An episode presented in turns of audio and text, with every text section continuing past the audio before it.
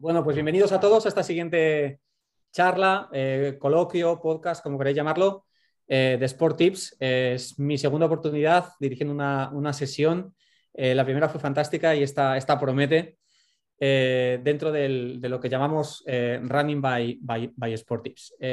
si Sport Tips está aquí para ayudar al deportista a ser mejor y a rodearse de los mejores profesionales y mejores consejos, pues hoy tenemos con nosotros a dos de nuestros running experts, a dos personas que nos van a ayudar a destripar eh, el tema que hemos definido hoy, que, hemos llamado running mistakes, o lo que van a ser eh, los errores más comunes que ocurren entre, entre corredores de cualquier nivel y en cualquier situación. ¿Vale?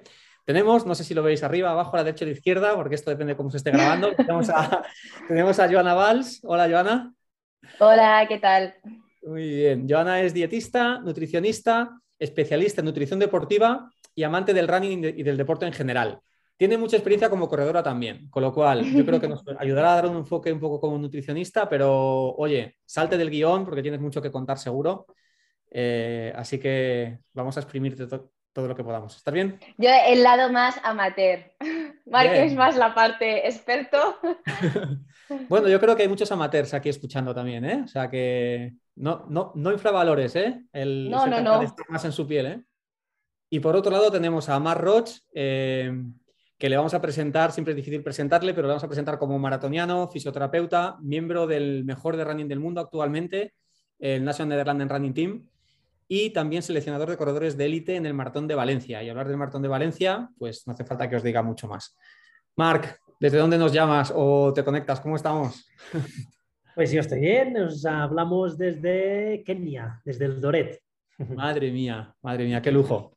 Qué lujo. Bueno, pues bienvenidos, bienvenidos a los dos. Eh, Gracias. Vamos a hacer que esto sea lo más, lo más fluido e interactivo posible. Yo creo que va a ser bastante interesante. Hoy, como decíamos, de lo que nos gustaría hablar es de los principales errores em, que vemos que se cometen en el mundo del correr, ¿vale? En el mundo del running. Eh, imagino que vosotros tendréis vuestra lista de cosas. Eh, ¿Por qué empezamos? ¿Qué os parece? ¿Empezamos por algún orden en particular? Yo tengo mi, tengo mi, lista aquí pequeña para ir sacando temas. ¿Queréis que saque yo? Empieza tú. Empiezo.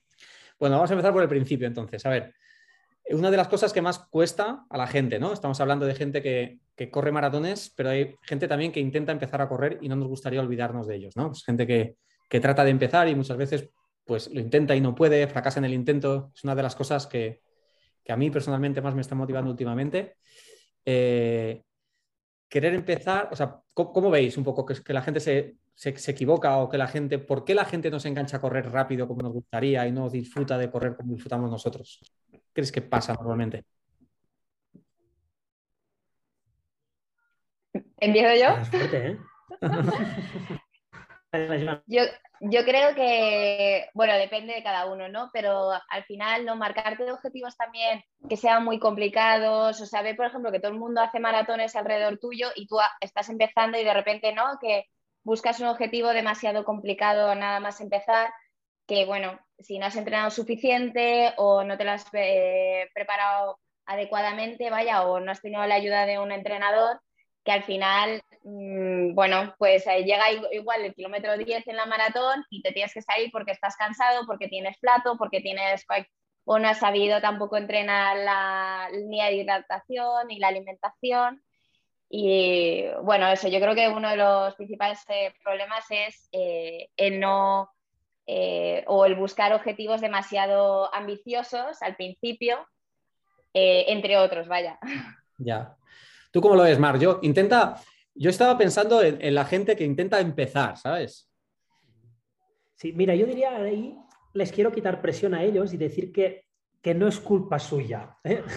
Porque diríamos que, que, quizá a veces lo que falta, o sea, en el, en el, eso, en el entorno tenemos mucha presión de que si maratones y medios maratones, y realmente lo que nos faltan son carreras cortas populares. O sea, es que incluso un 5K para alguien que está empezando puede ser largo. Es decir, ya es un objetivo interesante, pero digamos, a mí como me gustan, eh, digamos, en el otoño, los crosses muy, muy populares, que tienes carreras a veces de dos kilómetros o de tres kilómetros o, cuatro, ¿eh? pues ahí si lo que falta es motivación, pues eso es fácil. ¿eh? Con algunos amigos, pues ya empezar, empezar por ahí. Eh, no es un objetivo el, que la distancia no sea un objetivo, sino que el objetivo sea el, cumplir, es decir, me pongo las zapatillas y, empiezo. Y eso, las ayudan a tener por lo menos una fecha marcada en roja en el calendario. Si sabes que al cabo de tres semanas tienes un cross o una carrera de cinco kilómetros, oye, esto incluso caminando, corriendo, se puede hacer con los cacos. Si, si ves que a los tres meses tienes una media maratón y no has empezado, bueno, yo veo muy difícil que lo consigas. Claro, que ahí quitando presión a los corredores. Hay que buscar que las que existen, ¿eh? pero son muy difíciles de encontrar. Carreras de esas muy cortas. ¿Y no os parece a vosotros que la gente cuando empieza a correr, eh, o sea, es como que la tendencia es a ir más rápido de lo que debería? Sí. Hablo de, salgo de mi casa y quiero empezar a correr. Me pongo mis mallas, mi camiseta, tal, mis zapatillas nuevas. ¿Y no, no creéis que la gente tiene la tendencia a ir muy rápido y casi, casi, casi como que asocia el correr con tener que llegar a casa hecho polvo o cosas así. Si no has sudado no, cuenta, ¿no? Sí, a mí a veces me lo parece. O sea, incluso si, tengo sprinto al llegar a casa.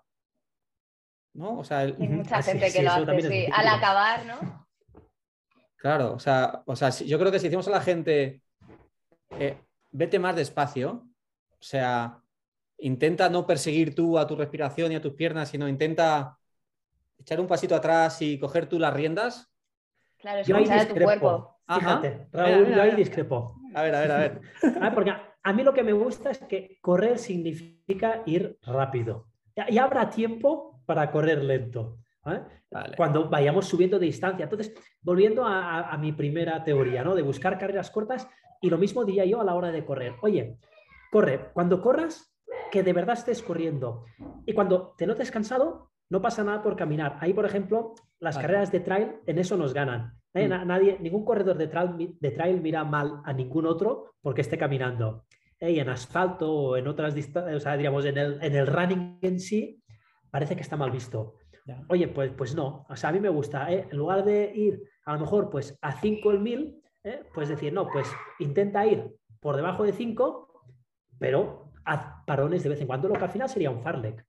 Ahí yo recomiendo eso, más, más, cuando se corra, se corre bien y rápido, y cuando hace falta descansar, o sea, hay que también saber escucharse el cuerpo, ¿eh? porque algunos eso, reventaría hasta casi, si digamos, quizá mi consejo no es el mejor para un principiante porque dice, no, no, Marca ha dicho que corra rápido, rápido, rápido. Y a la tercera farola ya están sacando el hígado.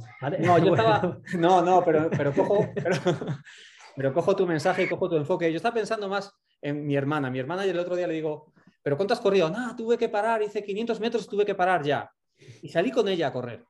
Salí con ella a correr y no sé a qué ritmo corría, no me acuerdo, pero iba mucho más fatigada de lo que yo suelo ir cuando yo salgo a correr. Yo cuando salgo a correr intento, domino yo mi respiración, es un jadeo que más o menos no me sofoca demasiado, luego ya sí, pero al empezar eh, como que yo estoy en control un poquito del asunto, ¿no? Ella era como, desde el principio, era como la sensación de que haga lo que haga va a ir despacio y, era como fatiga, fatiga, fatiga desde el principio. Me llama un poco la atención, no sé.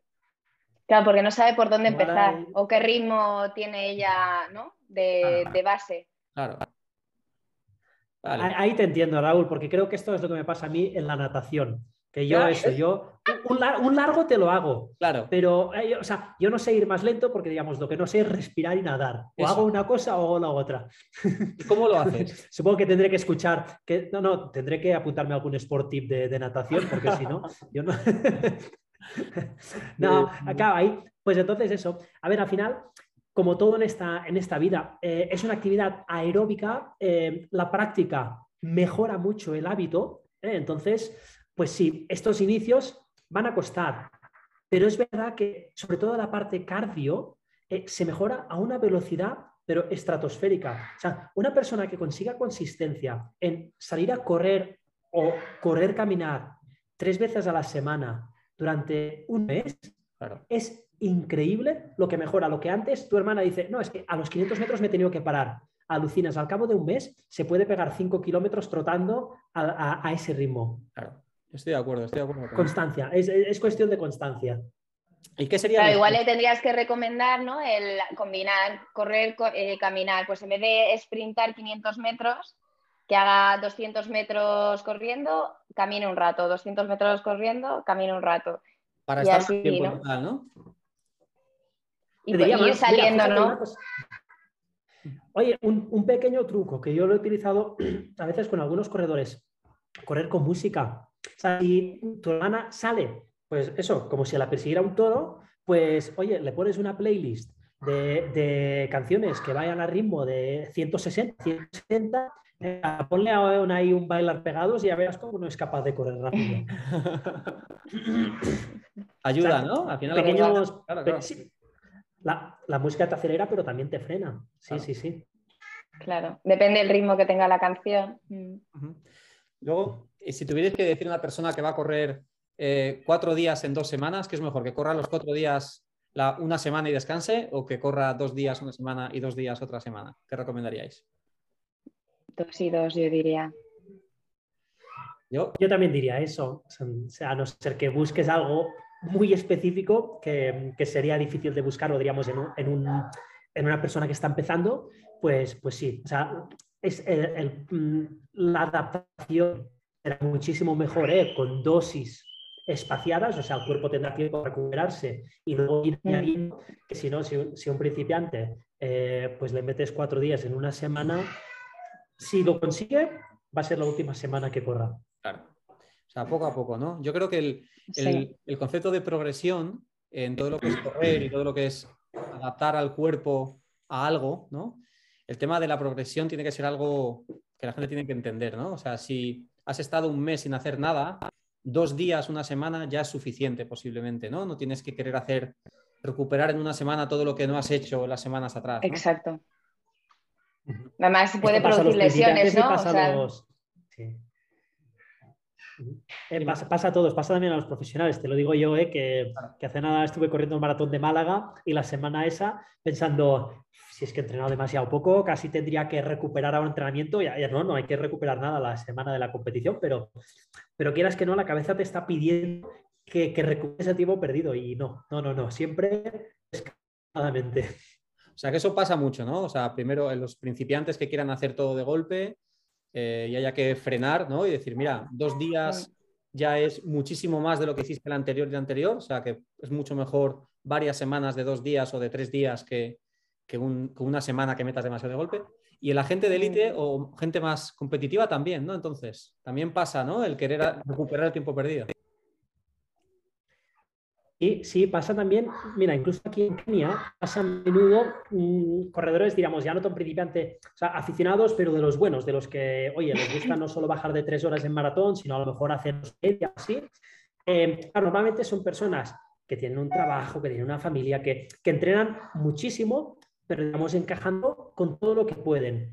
¿Qué pasa? Que de repente algunos de estos, pues, pueden entrenar eh, aquí tres semanas y de repente se encuentran que no tienen, muchas veces vienen solos, sin la familia, sin el trabajo, o sea, les sobra el tiempo y entrenan el doble o más del doble de lo que entrenaban cuando estaban en casa. Y a eso le sumas la altitud, le sumas que te picas con los vecinos que, son muy buenos y pasa muchísimo que la gente que entrenar y vuelven o pasados de forma o lesionados. ¿Tú cómo lo ves? El orgullo. El orgullo, sí, sí. Coincidimos. Y luego, sobre todo de la compañía, eh, yo creo que a todos los niveles, pero yo creo que penaliza más, o al menos yo tengo más sensibilidad hacia la gente que empieza. El tema de la compañía, correr solo, correr con alguien, pros y contras. ¿Cómo lo veis? Yo, creo que para empezar es muy interesante y sobre todo ¿no? lo que decías de cómo hacer que alguien que empieza a correr se motive o que continúe. Si tienes un grupo de corredores o si eh, empiezas con otra gente que también está empezando como tú, también ¿no? Eh, pues iréis avanzando a, la misma velocidad o otros o incluso no pues em, pidiendo consejo pues estoy buscando unas zapatillas para no sé qué o voy a hacer una carrera en diciembre hace frío mm, sabes buscando también un apoyo sí yo soy mucho más a favor del grupo o sea, te puedo decir muchos pros y pocos contras. siempre existe el corredor solitario, pero yo soy muy a favor del grupo. Pero hay que saber escoger el grupo. Claro.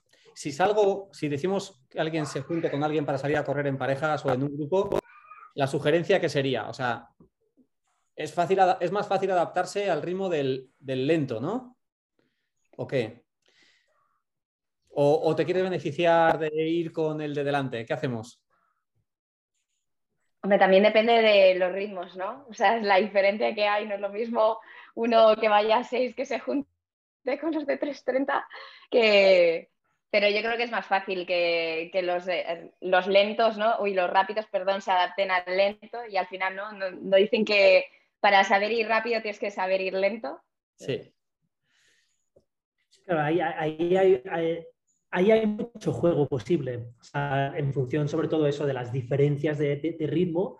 bueno, a mí me pasa, o sea, al final yo ahora Kenia pues, entreno más con las chicas que con los chicos, porque, bueno, las razones son obvias. ¿eh? O sea, eh, seguir aquí mucho, no es mucho las chicas, ¿eh?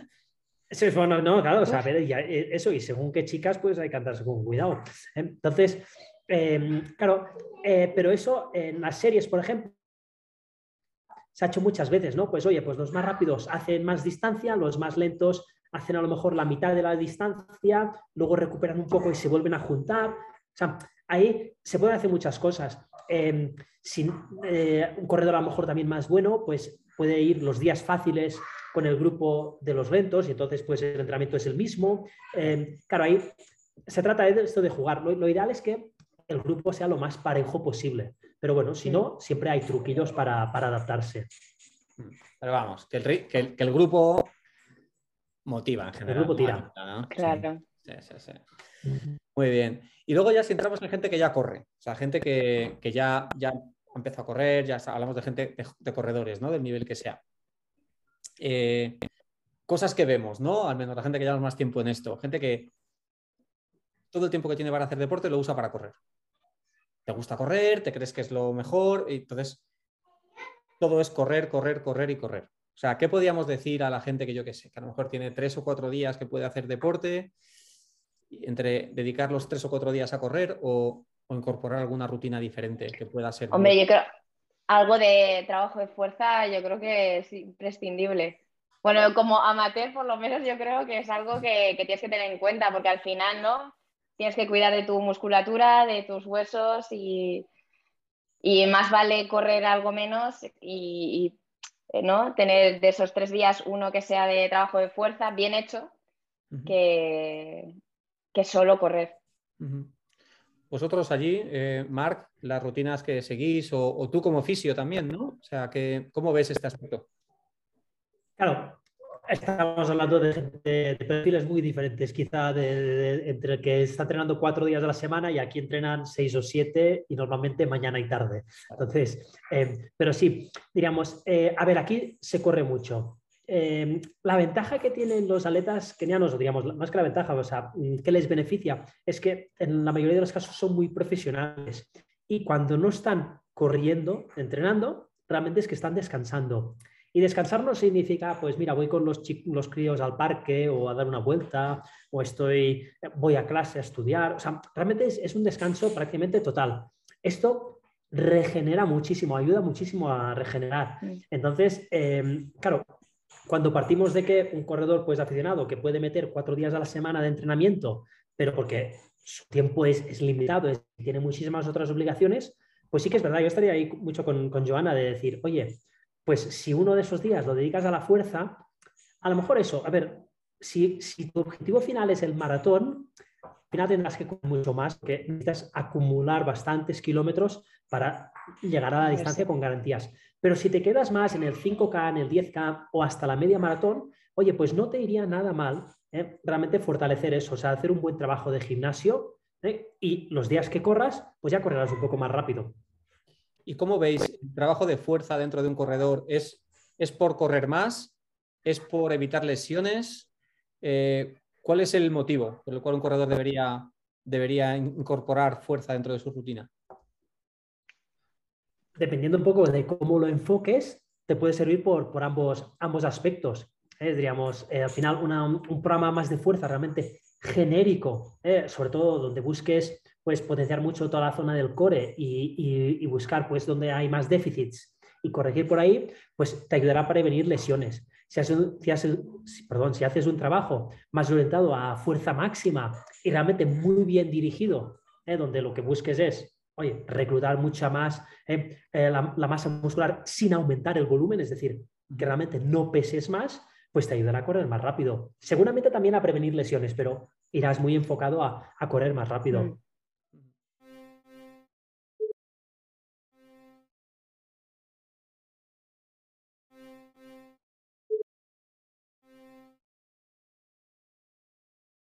Y habéis introducido un, tema que a mí me parece muy importante, no lo tenía en el guion, lo reconozco, pero es que muy importante, que es el tema del descanso, que tú comentabas de, que el descanso allí donde tú estás es descanso de verdad, porque son atletas muy dedicados. Y, eh, ¿Cómo podemos hacer para eh, orientar a la gente eh, entre cuánto entrenar y cuánto descansar? O sea, porque siempre se ha dicho, no, tienes que entrenar en función de lo que descansas, pero ¿cómo? ¿Cómo lo hacemos? A ver, Joana, ¿qué dices tú? es fácil esta, ¿eh? Yo, es que cuando estabas diciendo lo, el descanso está pensando que esto justamente es un error muy común en, eh, corredores populares, de que empiezas a correr, te animas, te motiva, te motiva el grupo y que muchas veces te dejas llevar y te olvidas del descanso, de incluso de dormir. O sea, no solo de un día no entrenar, sino no dormir lo suficiente, pues porque solo puedes entrenar a las 5 de la mañana, entonces eh, dices, pues nada, eh, me levanto a las 4, duermo 4 horas y voy a entrenar. Y eso a la, a la larga también la, fatiga, eh, también física, pues se, va notando y, también puede acabar incluso en una lesión, ¿no? Ahí, yo quería incidir en esto. Mira, te voy a dar dos, dos pinceladas sobre esto. Una, que todos los aficionados y los menos aficionados cometemos este error de, no descansar suficiente y yo el primero, en mi época universitaria, pues a mí me pasaba esto que dice Joana, ¿no? De, oye, tienes clases por la mañana, por la tarde, bueno, pues varios días a la semana para que me salieran los kilómetros semanales que el entrenador me decía, pues eso, pues madrugón y, entrenar y tal y cual. Y al final llega un momento que a veces, oye, eso, ese entrenamiento que, suma, que, suma, que tú crees que sumas, en verdad lo estás restando. O sea, porque mm. ese entrenamiento realmente no te está aportando nada y te está quitando ¿eh? de una parte muy importante que es el descanso. Y luego, como fisioterapeuta, te voy a decir una cosa. Cuando la gente me pregunta, oye, ¿es más difícil tratar a los atletas profesionales o a los populares? Yo les digo, sin ninguna duda, los populares. Porque los profesionales, en general, se lesionan muchísimo menos. Entrenan tres o cuatro veces más que un popular pero se lesiona muy poco, sobre todo por eso, porque descansamos. Pensad que en el sueño es, la única, es la manera, la manera que tiene el cuerpo de generar lo que, lo que digamos, el cuerpo, el entrenamiento está destruyendo. El entrenamiento destruye ¿eh? y el descanso construye. ¿eh? Vamos añadiendo piezas, nos vamos haciendo más fuertes gracias al descanso. Y una curiosidad muy importante, ¿eh? cuando hablas de, um, de, del dormir, es que, es que qué importante es meter ojalá ocho horas de sueño, idealmente ocho horas por lo menos de sueño si estamos entrenando, porque los ciclos que tiene con el sueño REM y el sueño no REM y todo esto, eh, la hormona de crecimiento se segrega eh, en, en este de sueño profundo.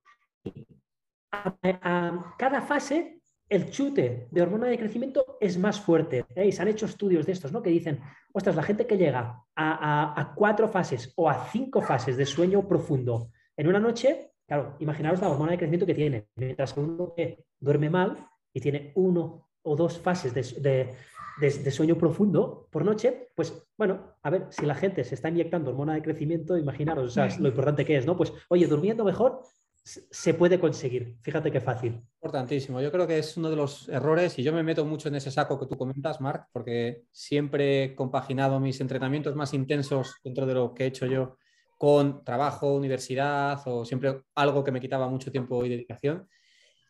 Y, entrenamos demasiado. O sobre todo, yo creo que sí deberíamos lanzar este mensaje de no hay una fórmula mágica, quizás, pero da valor al descanso, que el descanso es lo típico que se dice, ¿no? El descanso es parte del entrenamiento. Es, fíjate, me, me ha gustado mucho tu expresión de que el entrenamiento destruye y el sueño construye, el descanso construye. Claro, es que es importantísimo entenderlo. y un poco que, que, entrenemos en función de lo que podemos descansar, ¿no? Un poco este, este mensaje. A ver, que a los fisios nos viene muy bien que la gente descanse poco, ¿eh? Tenemos las consultas llenas. Ya, ya, Oye, y que coman bien, ¿no, eh, Joana? Hombre, claro, claro. Que comemos muy mal a veces, ¿eh? A, veces no, generalmente. Generalmente. Ya. Sí, sí. No, hay muchísimas cosas. Es, la otra pata del éxito, ¿eh? diríamos. O sea, es entrenar, comer y descansar. ¿eh? Ya hemos eh, hablado mucho de entrenar, hemos hablado del descansar, ahora toca hablar del comer. Son las tres piezas fundamentales para triunfar. Es difícil, ¿no? Porque es un tema, un tema como muy complejo y como, como demasiado. O sea, yo creo que requiere un tema en sí mismo, ¿no? El tema de la, de la nutrición, ¿no? Pero hay algún error así común que tú veas, Joana, dentro de tu profesión y de tu experiencia viendo a gente. ¿Algún error así? Lo, lo primero que corriges a la gente o algo así? Lo primero que, bueno, también depende de, de qué partas, ¿no? Si depende de la alimentación que tenga esa persona o de sus objetivos, pero generalmente está muy relacionado, o sea, los errores en alimentación eh, deportiva generalmente están relacionados en runners en el momento de la competición, en el qué comer o beber antes, durante y después. Sobre todo el después, yo creo que es algo que se le da poca importancia y, donde se suele pecar. Es en plan, bueno, he hecho mi carrera, se ha acabado, eh, tomo lo que me da la gana, exacto. Y no piensas en, ostras, lo importante que es una buena recuperación para luego, incluso si hay atletas de élite que al día siguiente tienen que seguir entrenando. En los populares, pues bueno, pues pueden decir, bueno, pues mañana no hago nada. Pero en personas que tienen que seguir sus entrenamientos es súper importante el, hacer una buena recuperación.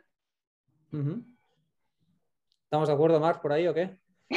Sí, sin, duda, sin duda. A ver, mm, como corredor yo también peco ¿eh? de, oye, cuando se ha acabado la competición hay que celebrarlo. Y a ver, a veces se celebra con, pues, con un buen entrecot, ¿eh? que supongo que esto sí que pasaría a la nota de corte, pero otras veces se celebra con otras cosas pues que, suman menos. Pero bueno, sí, sí, ahí esto, me da culpa. Sin, sin cortar la fiesta a nadie, o sea, yo no voy a ser el embajador de la buena alimentación, ni de broma, no soy un ejemplo a seguir en ningún caso, pero para gente que le gusta el premio, le guste disfrutar, le guste su cervecita o le guste su postre que se llevaba tiempo sin tomar, eh, podríamos decir que lo primero que te metas al cuerpo sea algo que te ayude a recuperar. Y después, y después en todo caso date el premio, no sé, sería un...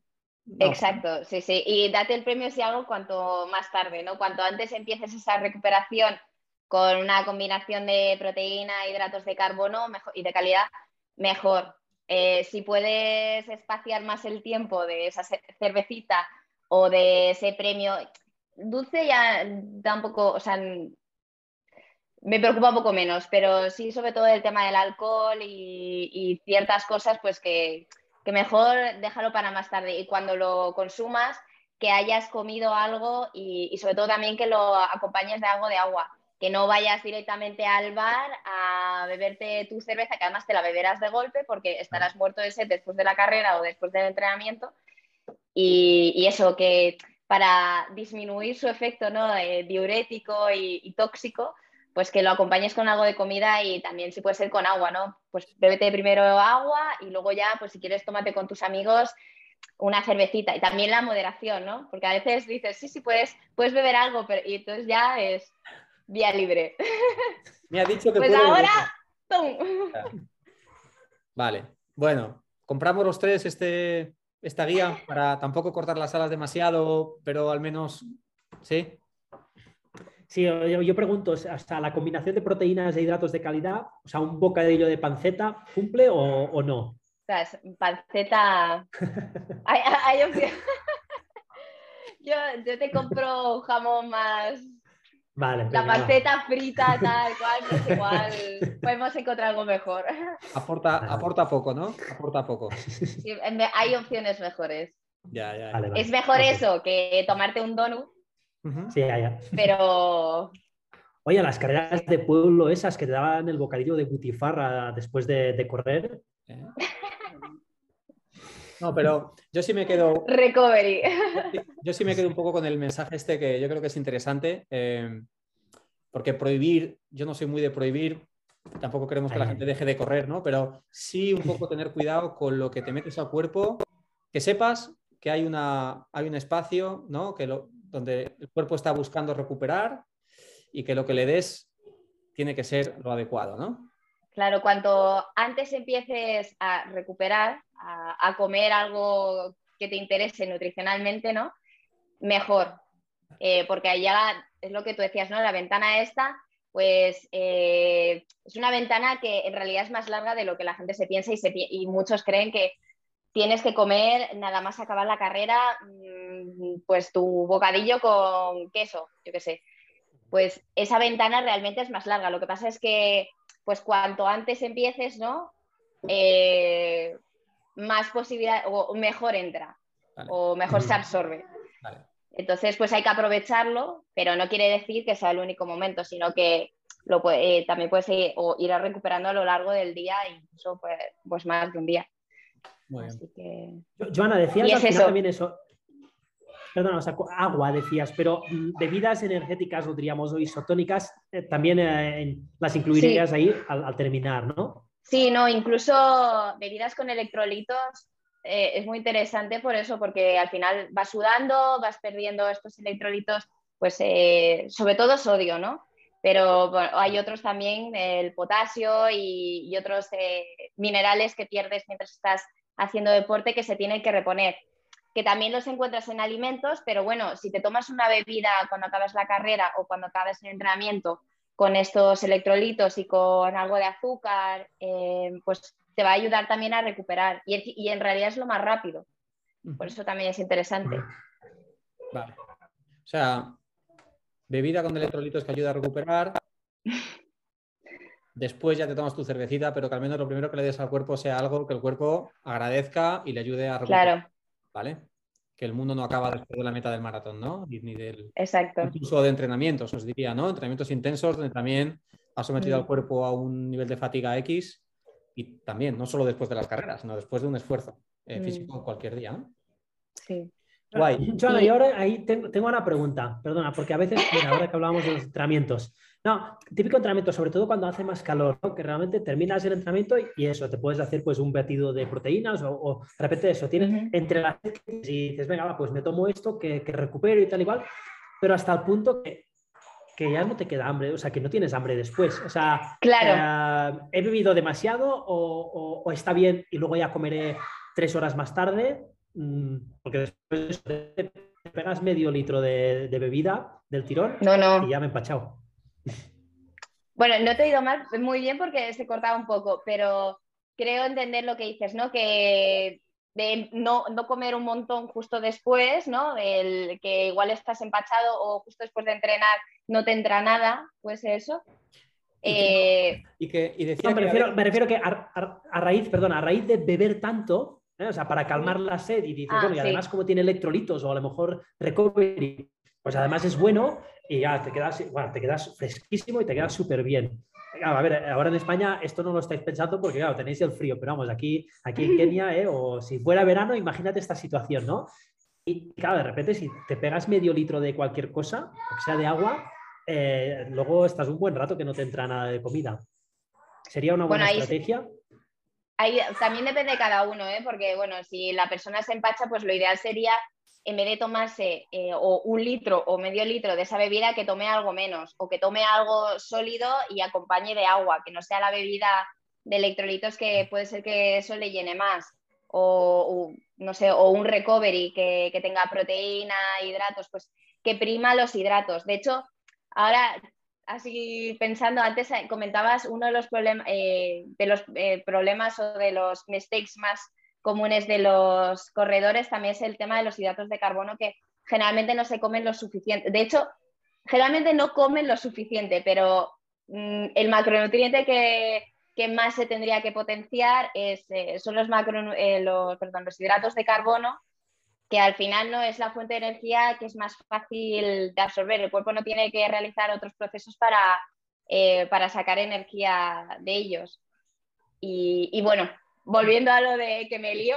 No, no, no, pero es interesante. volviendo a, lo que decía Mark, yo creo que eso es conocer tu cuerpo. Si Si ves que una vez entrenas te, te llenas un montón, pues al día siguiente, sabiendo que vas a comer dos horas después, pues haz una ingesta un poco más pequeña después de ese entrenamiento. Y si no te entra nada, porque muchas veces después de hacer deporte no nos entra, tampoco es un gran drama. O sea, si no comes nada y te esperas a la comida. Lo ideal sería que sí, pero si no puedes porque no te entra o porque eso, mm, pues o comes algo menos o te esperas a, la comida. Y luego ya en la comida haces una buena carga de, eso, de, de hidratos de carbono y de proteína.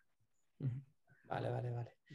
Muy bien. Oye, interesante, ¿eh? Este tema. Interesante. Yo creo que la gente. Me he ido un poco por las ramas. No, no, no, pero está muy bien, está muy bien, Joana. Hay que aprovechar que te tenemos aquí en la mesa. Claro que sí. Yo estoy aprovechando, sí. Claro, claro. Yo estoy tomando apuntes, Joana. O sea, que imagínate. Claro, y al eh, final es eso, la proteína, lo siento, ¿eh?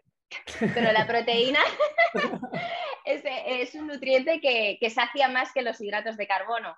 Entonces, ¿no? Después de entrenar, si sabes que vas a estar o que te puede llenar lo que vas a tomar y que vas a comer un par de horas más tarde, pues igual prima solo algo con, eh, hidratos de carbono y no una combinación de ambos. Vale. Opciones, ya. Opciones. Vale. Muy bien. Hablamos antes de, correr, correr, correr y qué decir a la gente. Ahí entramos en la fuerza, luego hemos derivado a diferentes cosas. Pero sobre la gente que corre. Y es, estamos en el mundo del rodar, rodar, rodar, rodar y siempre ir al mismo ritmo y siempre tal. Esta pregunta va un poquito más para Marc. O sea, sobre qué, diríamos a un corredor eh, sobre las intensidades. Así, unas pinceladas sobre las pinceladas, eh, las intensidades, si quieres mejorar como corredor, ¿eh? no si quieres correr por correr. Me gusta que me hagas esa pregunta. Mira, justo hace pocas semanas en Sport Tips hice un consejo de un tip sobre, sobre esto, sobre la estructura del entrenamiento en función de los ritmos o intensidades, de si era piramidal o de si era polarizada. Eh, y, eso preguntaba a mis seguidores, a ver, o sea, ¿qué, qué opinaban ellos o qué les gustaba más? ¿Es, un entrenamiento piramidal sería aquel en el que, digamos, la mitad o, o sea, gran parte del entrenamiento es a intensidad baja. Una parte todavía interesante eh, menor en volumen, pero interesante, es a intensidad media, lo que diríamos el ritmo de competición, y luego una parte muy marginal a intensidad elevada, más rápido que el ritmo de competición. Esto sería piramidal. El polarizado, eh, en esos tres ritmos, pues la base sería parecida, pero luego se intercambiarían la zona 2 y la zona 3, es decir, poco ritmo de competición y bastante ritmo más rápido que el de competición. Entonces, mi, defensa de un método o de, otro era que un corredor más aficionado, normalmente lo que más le beneficiará es que baje mucho el ritmo de competición para generar adaptaciones que lo conviertan en un corredor muy económico a ese ritmo. Entonces yo les sugeriría eso, una estructura muy piramidal, siempre una base de ritmo fácil ¿eh? para, para, poder meter kilómetros, que luego se puede suplir con bicicleta, con, con otros deportes, digamos, trabajo de cardio, pero luego mucho volumen a ritmo de competición. Para un corredor ya más experimentado, yo le recomendaría que, o sea, entiendo que su economía de carrera ya es muy eficiente, entonces yo lo que quiero es que mejore muchos otros aspectos ¿eh? dentro de su organismo para que ese ritmo de competición sea cada vez más rápido. ¿eh? Pero claro, no, no volverlo más económico, sino o sea, de, de, em, de, ponerlo más eficaz, sino de entrenarlo. Y entonces, para entrenarlo hay que tocar ritmo más por arriba. Entonces, ahí es esa dualidad. Y algunos me preguntaban, oye, pero ¿cómo sé si todavía estoy en el, tema aficionado o ya puedo pasar al otro? Entonces, bueno, digo, a ver, una vez tu, nivel de, competición, o sea, si a ver si eres un corredor, pues, pues rápido, oye, corres en menos de 38 minutos los 10 kilómetros o, o, una cosa así, pues yo creo que ya te tocaría ir, empezar a hacer series, pues hombre, a poquito más de 3, 3, 10, 15, estamos hablando de ritmo más rápido de competición. Yo me iría polarizado. También si llevas más de 10 años corriendo, mm, porque, porque entiendo que ya, oye, si no has eh, generado adaptaciones, que, que, tu ritmo de competición sea, sea ya, digamos, económico, en 10 años ya no lo vas a conseguir, ya toca empezar a tocar otras teclas. Pero si estás empezando, ritmo de competición. Vale, es un tema súper... A, mí me hizo pensar mucho, ¿eh? la publicación que hiciste sobre eso me hizo pensar bastante. Y en, cualquier caso, ya sea una o la otra, eh, si nos fuéramos un paso más atrás, ¿no? De gente que, corre, eh, sí que sepan ¿no? que, el estimular al cuerpo, estimular a nuestro sistema cardiovascular y también nuestro sistema biomecánico con diferentes intensidades, también nos va a mejorar como corredores, ¿no? Que si siempre, comparado con si siempre estamos en el mismo ritmo, mismo recorrido, eh, misma media por kilómetro y misma distancia, ¿no? Que mucha gente que repite demasiado, ¿no? Sí, sí, sin duda. A ver, al final el entrenamiento, o sea, son, estímulos. El, cuerpo se adapta al entrenamiento en función del estímulo. Si el estímulo es siempre el mismo, ya un momento que para el cuerpo eso ya no es un estímulo, ya no se adapta. Entonces, sí, sí, de ahí que a medida que vamos ya asimilando todo eso, pues hay que ir tocando teclas de ritmos más altos. A mí me gusta mucho jugar con los farlex. ¿eh? Farlek que es pues ahora rápido, ahora lento. Y que en un principiante ¿eh? Eh, pues puede ser un caco. Ahora camino, ahora corro. Oye, esto es un farlek de toda la vida adaptado a, tus características de ahora mismo. Y los beneficios a minuto entrenado son muchísimo mayores que el trote. Ah, súper interesante. Mm. ¿Compras, Joana? ¿Sí? Compro, compro. demasiado, consenso aquí. Yo esperaba más discusión, lanzaros algo así uno a otro. No, a ver, son cosas muy lógicas. estamos quedando en una capa interesante, pero sin entrar en lo, muy, muy, muy, muy profundo. Y yo creo que son cosas en las que más o menos estamos de acuerdo todos, ¿no? Muy, muy en general. Eh, pero que todavía... Bueno, a mí, a mí ha surgido la curiosidad porque he hablado de otros deportes, ¿no? También la combinación de bici, de elíptica, que su opinión al un poco más sobre esto, ¿no? De no solo correr, sino hacer trabajo de fuerza y combinarlo con, estos.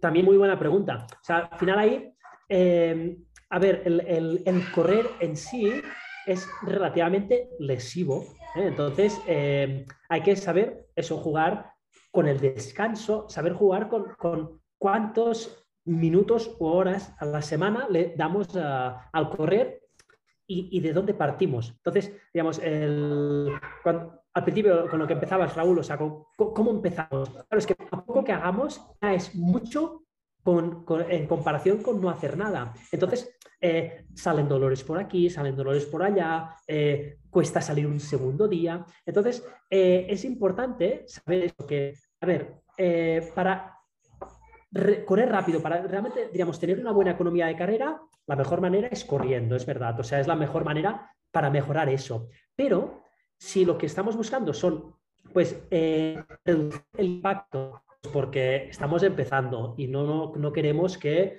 tengamos eso, somos propensos a lesionarnos o, por cualquier otra situación, pues podemos combinar y trabajar toda la parte de cardio en otros deportes que tengan menos impacto o que no tengan impacto en concreto.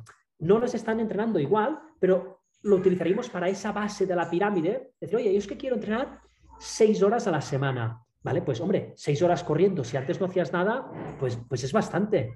Pero oye, si de esas seis horas, cuatro tienen que ser de trabajo básico, oye, pues, pues, ¿por qué no empleas dos a hacer una salida en bici? Ahora ya solo te quedan dos de trote y entonces las otras dos horas en total para llegar a seis, pues un y, cositas. Y, seis horas con un riesgo lesivo bajo. Totalmente de acuerdo. Me parece, parece, no sé si respondo a tu pregunta, Joana, pero a mí me parece sí, sí, sí. una buena guía y sobre todo viniendo de, gente que está muy en contacto con, con el alto rendimiento y aún así, o sea, hay, hay mucho... comparad, por ejemplo, con... Hay, hay muchos deportes de, de, cardio, o sea, digamos, de todos los deportes mm, con base cardio en, en, general, el atletismo, el maratón, es el que menos horas entrena porque llega un momento en el que no le puedes meter más horas. O sea, eh, tú dile a un nadador que solo entrene, ah, no sé, 15 horas o 20 horas a la semana y te va a decir, sí, pues no soy competitivo. O sea, un nadador le va a meter 40 o 50 horas a la semana. Un, ciclista, pues, pues, no sé, por lo menos 40. Eh, un triatleta si hace Ironman. Entonces, y, un atleta, pues, pues muy pocos atletas llegan a 20 horas digamos, de, trabajo real. ¿eh? O sea, si empezamos a contar todos los extras, no perdemos. Entonces, oye, pues 20 horas eh, para un maratoniano, aunque descanses mucho, también empiezas a tener un riesgo lesivo alto. Entonces, se está empezando a ver, bueno, ya se ha visto también, Mofara, tú lo habrás visto mucho, eh, a Raúl, eh, en, en, Oregon, todo lo que se hace, oye, incluso cintas subacuáticas, el Alter G, o sea, bueno, todo esto para intentar llegar a esas hipotéticas 20 horas de entrenamiento, o sea, para los profesionales, los profesionales que meten 16 semanas de 20 horas de entrenamiento son los que ganan los maratones, pero claro, que, no hay que lesionarse. Entonces, esos cada vez van buscando más, oye, ¿cómo hago tal? Pues, oye, un pelín de bicicleta, un pelín de alter G o, elíptica o cosas así. Trabaja el corazón de una manera parecida, pero biomecánicamente te sobrecargas menos y le quitas tensión al cuerpo, ¿no? Sí, sí. ¿Cuánto tenemos que aprender los populares de todo eso? Mucho, mucho, mucho, mucho,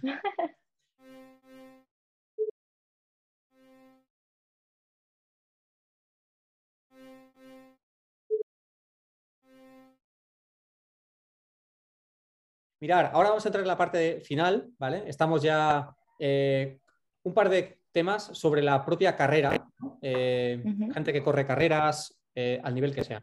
Entonces tengo un tema más Joana, aunque complementable con cualquiera de nosotros dos, Marc, y un tema más Marc, complementable con cualquiera de los dos, eh, Joana y yo. Eh, día de... Bueno, primero es un poco típica, pero creo que merece la pena aclarar, ¿no? Eh, una carrera vamos a poner de una duración media larga, sobre una hora o más, o un 10K para alguien que no es muy experimentado, o una media maratón, en fin, una carrera de esfuerzo sostenido. ¿no? Eh, consejo, guía mm, o errores básicos, respóndenos como quieras, Joana, sobre la cena, la cena y el desayuno. ¿Y qué es más importante que otra cosa? ¿O, qué dirías? ¿Qué dirías? Bueno, yo aquí eh, antes ya lo comentaba, pero eh, uno de los temas importantes son eh, el comer suficiente y sobre todo suficientes carbohidratos, ¿no? la cena del día de antes y en el desayuno es importante que el principal actor sean los carbohidratos y, no cualquier cosa, porque al final las frutas y las verduras y también, cierto, la bollería y tal son ricos en carbohidratos, pero si no, carbohidratos que nos puedan interesar, como puede ser en la cena, lo típico, ¿no? Pasta, arroz, quinoa. Eh, si, eh, si tomas otras cosas, bueno, hay otras fuentes, pero, pero bueno, y luego el del desayuno sería, por ejemplo, unas tostadas o cereales, avena. Y un error o errores típicos suele ser el consumir Em, demasiada grasa o demasiada proteína el día de antes o incluso en el desayuno, cuando en realidad lo que hay que hacer es eh, reducir un poco su ingesta, a menos que estés acostumbradísimo y que o eres vegano y estás acostumbrado a, cenar legumbres y te sientan fenomenal, y entonces pues bueno, pues genial. Y bueno, siguiendo con esto ¿no? de, de la costumbre, el desayunar algo que estés acostumbrado y que sepas que te sienta bien no empezar a innovar, que me han dicho que eh, las gachas con espirulina, con no sé qué, son lo mejor de, lo mejor y lo pruebas el día de la carrera y te chafa la carrera mm, por una tontería. Em, y bueno, eh, pues eso, el desayuno yo creo que, y tanto el desayuno como la cena, tienen que ser ricos en carbohidratos, bajos en grasa, con moderada proteína y también ¿no? el reducir un poco el consumo de fibra durante el día de antes y la comida de antes para evitar molestias intestinales, eh, sobre todo durante la carrera, antes también podrían darse, evitar picantes también y, y bueno, también controlar el, el, estado de hidratación, el llegar a la carrera pues suficientemente hidratado. ¿Cómo se sabe? Pues bueno, es un método muy fácil que seguro que todos habéis oído hablar, pero el, controlar un poco el color de, la orina. Si está muy oscura puede ser, puede ser debido a otros motivos, pero puede ser un indicador de deshidratación. Entonces, pues esto tenemos que ir con cuidado, ¿no? El beber suficiente, el incluso pues incorporar bebidas con electrolitos o, isotónicas que, nos aporten tanto glucosa como electrolitos. Em, en carrera, el, pues beber, aunque sea una carrera de 10K, sobre todo si son en carreras en lugares que, donde hace mucho calor, como en Kenia, pues eh, hay que, aunque seas muy rápido, yo creo que, debería beberse. No te tienes que olvidar de, la hidratación. Y, luego también después, en teoría, eh, una vez acabes tendrías que reponer un 150% de lo que has eh, sudado o lo que has perdido en la prueba.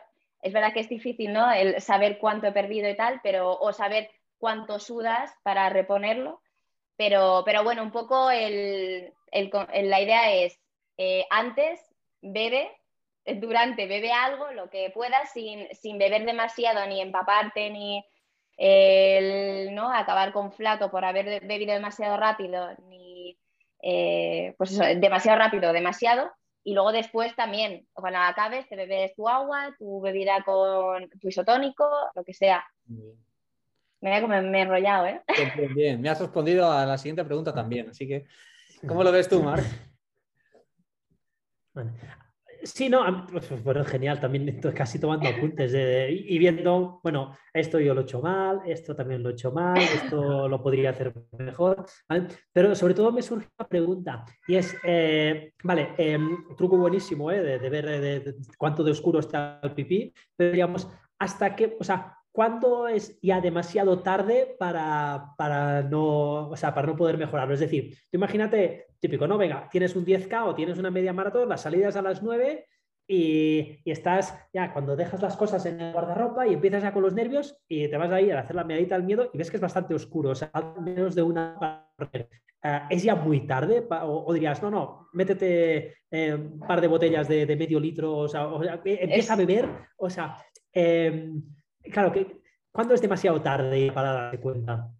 Hombre, en teoría, durante la mañana ya tendrías que haberte dado cuenta. Eso, y ahí es, no, pues si te levantas a las 7 ya lo verás, eh, porque bueno, supongo que habrás hecho pipí antes de, salir de, en algún momento. Sí, sí.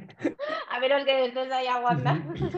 Podríamos, o, o, cuánta agua recomendarías para, para empezar? O sea, diríamos, ¿cuánto es Mm, suficiente, cuánto sería demasiado. ¿eh? Mm, porque, bueno, esto depende, esto... depende de decir, uy, esto lo estoy viendo oscuro. Pero ¿eh? mirar, un tema que levantas sin encender luces para no molestar.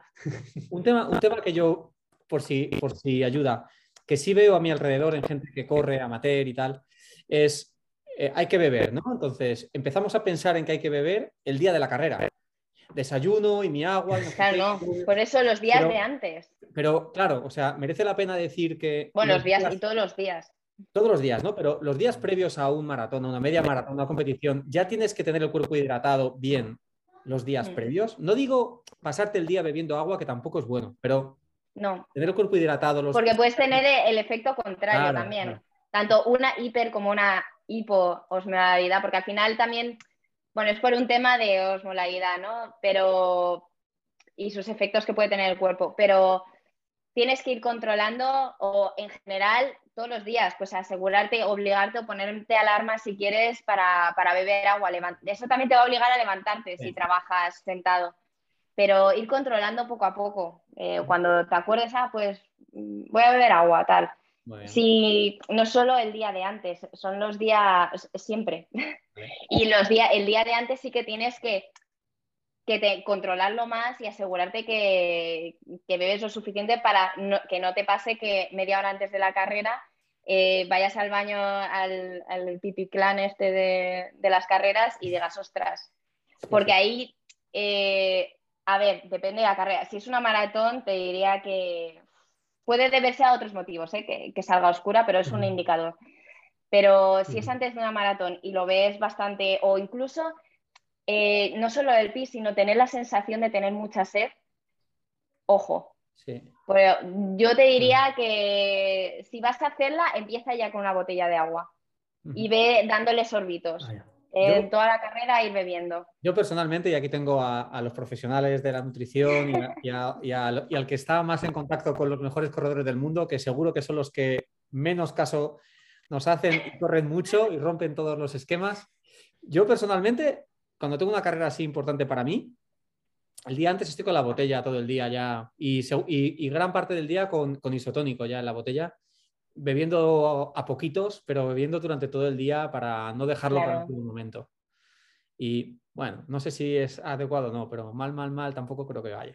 No sé. O menos, está bien. A menos que te bebas 6 litros el día de antes, pero el tenerla te ayuda también a obligarte a, beber. Vale.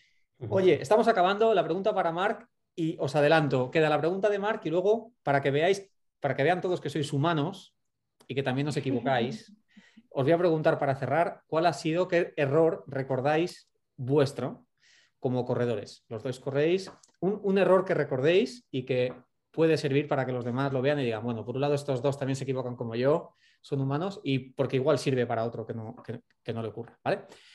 Antes de esta pregunta, que la podéis ir pensando, a Marc, le quería preguntar sobre eh, gestión en carrera, eh, si recomendamos eh, salir especialmente lentos, especialmente rápidos, correr a un ritmo uniforme, cuál es el error típico que vemos en corredores y cuál es tu respuesta a ese error.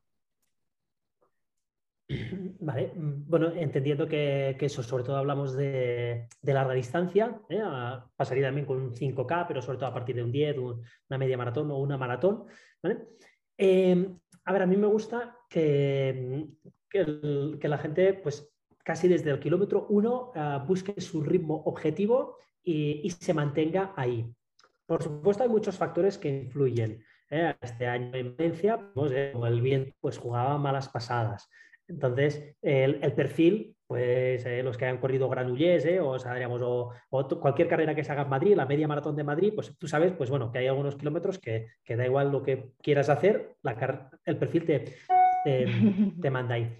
Entonces, em, digamos, teniendo en cuenta estos factores que te pueden influir, eh, para mí lo mejor es eso, es, ir a un ritmo objetivo y lo cierto es que la mayoría de carreras cada vez lo ponen más fácil, eh, sobre todo para, para marcas, para ritmos muy redondos, ¿no? Que ponen a alguien con un globo, con una bandera, eh, las famosas liebres y a seguir ahí. Son gente muy experimentada que saben llevar los ritmos pues, como, como metrónomos. Oye, pues es la manera de gastar menos, o sea, de tener más garantías de conseguir un reto siempre habrá, sobre todo en carreras más cortas, siempre habrá aquel día que, bueno, que te, levantes, te levantes con, unas muy buenas vibraciones y, oye, pues venga, ataca un, sé un pelín agresivo. ¿eh? O si tienes que pecar de algo entre agresivo y, y, conservador, pues diría, en distancias más cortas, peca de agresivo, en distancias más largas, peca de conservador, ¿vale? Pero, pero sin alejarte muchísimo de los, del ritmo objetivo. Esto que se escucha entre los populares de no, no, la primera media más rápida porque luego como voy a pinchar igual, lo que gane, ganado lo llevo.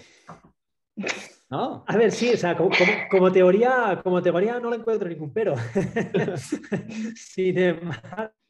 sin embargo, eh, os puedo decir que yo como maratoniano eh, creo que no he conseguido nunca hacer correr en negativo, es decir, que la segunda mitad sea más rápida que la, que la primera. O sea, yo también he pecado de, agresivo y luego hinchar un poco. Creo que en la mayoría de los casos por, por no haber entrenado lo suficiente, entonces pues, pues fallar un poco en la predicción. Pero sí que, por ejemplo, haciendo de liebre, sobre todo haciendo de liebre de chicas, sí que he tenido esa sensación de hacer la primera media un minuto, medio minuto. O sea, a ver, ajustamos mucho, pero sí que, o sea, que la segunda ha sido un pelín más rápido no veas las sensaciones, o sea, no veas cómo mola hacer un maratón de esta manera. Es decir, vas a buen ritmo y todavía acabas más rápido, alucinas y adelantas a gente y te vas motivando. O sea, eh, bueno, y acabas fuerte y, haces mejor marca, segurísimo. Yo, estoy, yo soy muy pesado con esto y ya me conocéis, si me leéis de vez en cuando, soy muy pesado con esto porque me duele en el alma cuando veo, y también a corredores de élite, ¿eh?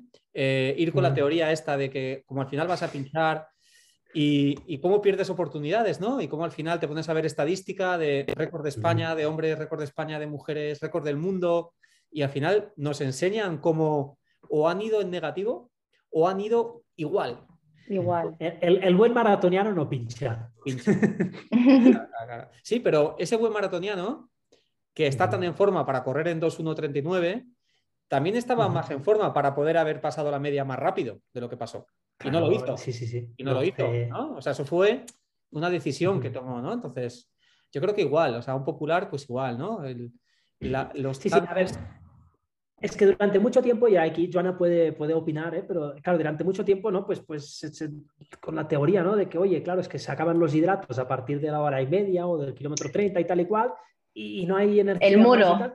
Sí, el muro, ¿eh? pero yo creo que también era, pues eso, falta de entrenamiento, digamos, o, no una buena planificación, también la nutrición previa y en carrera, pues ha mejorado muchísimo. Claro. Pero claro, o sea, digamos, em, se, instauró muchísimo esta teoría, ¿no? Y, y, si tú ves como en atletismo, eh, todas las carreras de, digamos, a partir del 800, o sea, digamos, el, del 100, el 200, 400, se, acaban más lentos, o sea, porque el sustrato energético que usas se te agota y ya no puedes, y, y realmente si lo intentas correr de manera al revés, pues no vas a rendir tanto. Hasta el 800, a partir del 1500 se invierte, los sustratos energéticos son diferentes y el sprint final tiene mucha más fuerza ¿eh? que no haber empezado demasiado rápido y, e ir pinchando en el 1500, en el 5000, en el 10000.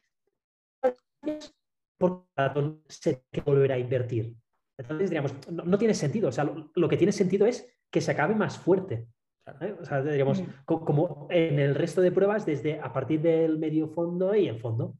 Entonces, esperamos aquí, Joana, puedes, puedes decir cómo... cómo no, estaba, estaba, pensando que esto pasa mucho en los populares, de empezar mm, a tope, pero también supongo que no, el, el, efecto dorsal o salir a tope porque ves a todo el mundo salir súper rápido y entonces te calientas y vas mucho más rápido sin conocer realmente tu ritmo. ¿no? Y entonces, pues vas por encima y, y dices, bueno, pues lo que sea, acabaré, si acabo al mi mismo ritmo, pues bien, y si no. Sí. Pues lo que has dicho tú, pues si pincho, pues pincho. Yo creo que Marc. Y acabo andando, que eso es la pena, ¿no? De ver a la gente en la maratón acabar y el jope, mira que ibas bien y. Marc ha descrito la sensación de, acabar ese poquito más rápido y lo, y lo que te llena, ¿no? Y yo creo que sí, yo creo que si la gente saliera con una idea más o menos clara y lo más acertada posible sobre su ritmo objetivo y, ajusta bien, incluso ante la duda, ajustar un pelín por debajo, me refiero a un pelín más lento para garantizar que vas a llegar al último 15.000, último 10.000, que ya vas a ver que si hay piernas, ahí ya no hay margen de error. Ya cuando llegas al último 10.000 o último 8.000, si hay piernas, corres y si no corres es que no hay piernas. Eh, claro, entonces el, aconsejar a la gente el tirar un poco hacia abajo y buscar ese, ese correr en negativo, yo creo que es un muy buen consejo también. Mm, me gusta que haya salido porque es, la gente entrena mucho, mucho, mucho, mucho y luego el día de la carrera, que sí es verdad que ya está todo hecho, pero, pero hay que correr el maratón, ¿no? Mm. Pero incluso eso en distancias más cortas.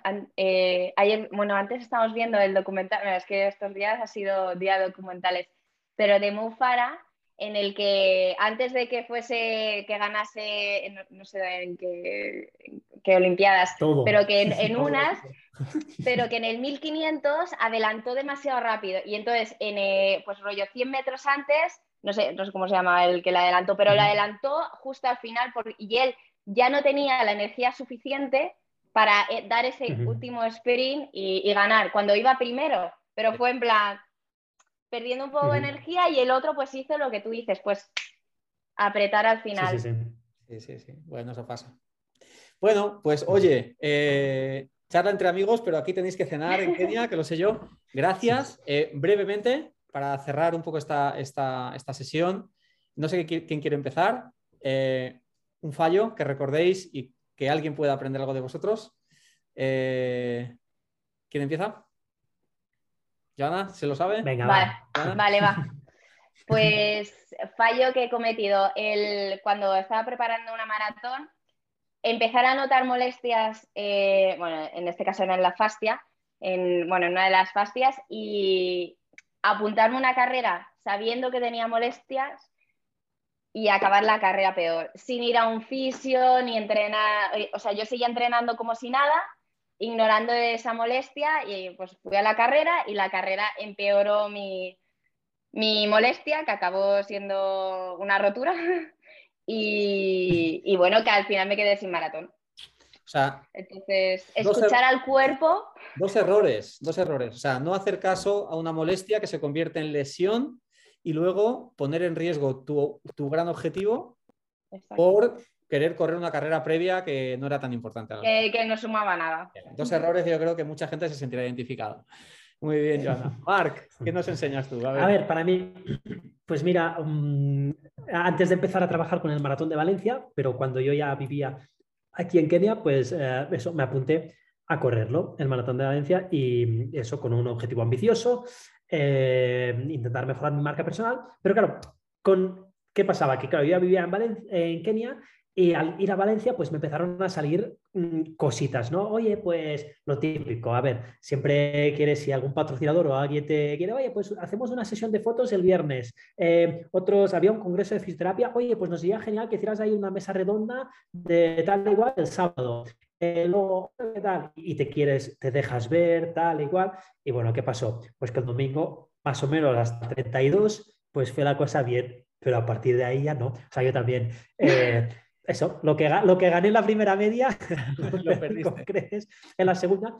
Y creo que realmente estaba bien, había entrenado muy bien ese, ese periodo, pero todo lo eché por la borda el, el vamos, la, semana del maratón. En lugar de ir a mi hotel y, y hacer una vida monacal durante los, los, las últimas 72 horas, bueno, pues fui relaciones públicas y, y mira, lo mira, Marc, yo creo que eso que te pasó a ti, eso que te pasó a ti, eh, le pasa a mucha gente que no tiene, que no tiene esas conferencias ni esas mesas redondas, pero sí viaja a un maratón, ciudad nueva y se pone a hacer el turista el día, el día antes, creyendo que está solamente paseando y si tuviera un cuentapasos le diría que se ha recorrido Londres entera. Sí. Y al día siguiente dices, ¿eh? no sé por qué las piernas no me van igual de bien, ya no esa frescura que tenía no la noto y ha sido el día antes o dos días antes que te has pasado paseando. Eso ocurre también.